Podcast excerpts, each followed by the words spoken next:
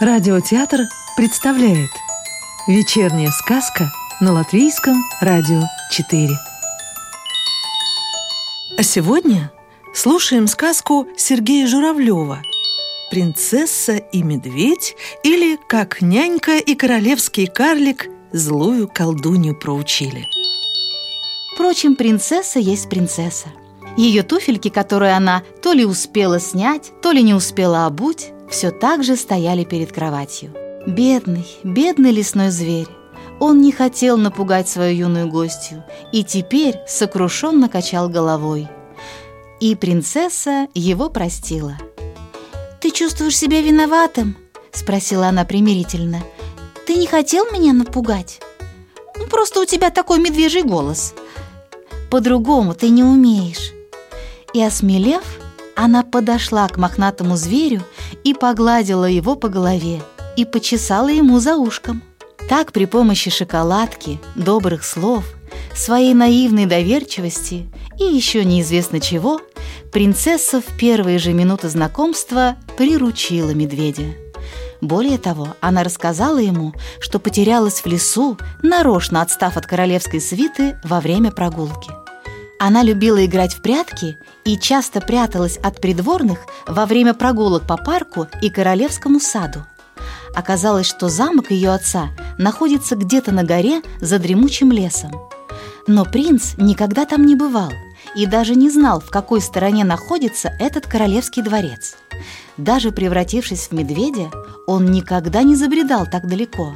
В его округе никаких дворцов не было, кроме его собственного – где теперь поселилась колдунья, угрожавшая выслать на него слуг с копьем и рогатиной в случае его появления у ворот замка. Но как бы там ни было, принцесса-то была настоящая, и ей ни на шутку захотелось есть. Она так и сказала медведю о своем желании. Но что он мог для нее раздобыть? Какой-нибудь корешок или улитку – да принцесса бы наверняка стала презирать и его, если бы хоть раз увидела, какой дрянью он питается, хотя у него такая красивая шуба. Медведю, однако, ничего путного в голову не приходило. И все-таки он додумался. Улизнув от принцессы, он отправился в лес и, отыскав в кустах несколько зайцев, попросил их принести качан капусты, моркови и картофеля с королевских огородов. Одну лису, чья нора была неподалеку в глухом овраге, он уговорил непременно стащить где-нибудь котелок для варки супа. Сам же медведь решился раздобыть охотничий нож. Дело в том, что по другую сторону оврага, за глухим ельником, в лесной избушке с давних времен жили разбойники. У одного из них медведь и похитил его острый нож, когда тот, оставив на берегу штаны и рубаху, купался в лесном озере. Не прошло и часа, как на столе перед принцессой лежало около десятка картофелин, столько же крупных красных морковок, большой качан капусты, кастрюля с двумя ручками и вдобавок упитанная курица, которую заодно прихватила где-то плутовка леса. «Да что мне толку со всего этого?» Капризно и с обидой в голосе воскликнула принцесса. Но я же не кролик, чтобы есть сырую морковку или капусту. А сырой картофель, ну, кажется, вообще никто не ест. Даже нищие. С ним, прежде чем его есть, что-то такое делают, кажется, чистят, а потом жарят или варят.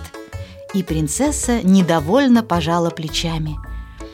Что я могу сделать из этого? В этом доме ни ножа, ни спичек, одна только пустая кастрюля – я протестую, зверюга. Но разве это жизнь? Признаться, на что медведь был терпелив, и то он не смог не зарычать на принцессу, которая, оказывается, из всего умела делать неразрешимые проблемы. И только дикое рычание зверя, прервав ее многословие, вернуло принцессу к нечищенным картофелинам. А медведь уже положил на стол прямо ей под руку острый разбойничий нож. И, между прочим, ему не понадобилось даже слов.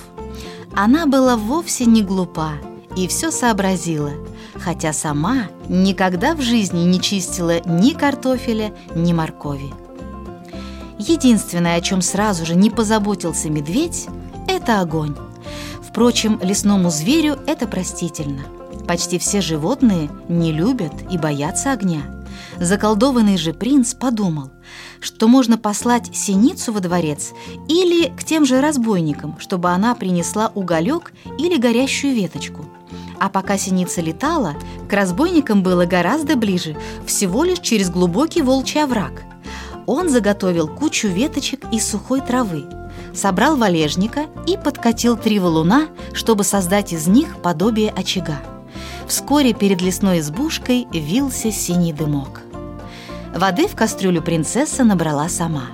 Медведь только показал ей дорогу к прозрачному холодному роднику. Правда, чистя картофель, принцесса с непривычки дважды порезала палец. Но порезы были незначительные, и она даже хныкать не стала, просто залезала ранку языком. А медведь принес ей два листа подорожника, чтобы налепить их вместо пластыря. О целебной силе подорожника ему еще в детстве поведала старая нянька.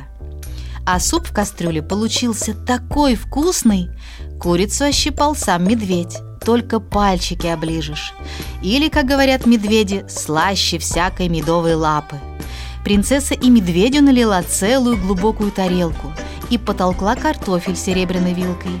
Кстати, вилок и ложек больше, чем надо.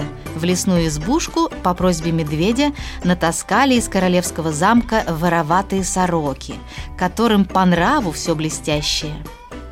Впервые в своей новой лесной жизни медведь-принц почувствовал себя счастливым. Насколько может быть счастлив лесной зверь с человеческим сердцем? С этим чувством он и уснул на коврике возле двери.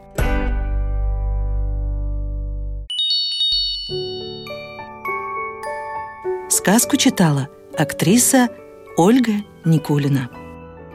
Продолжение сказки слушайте завтра вечером.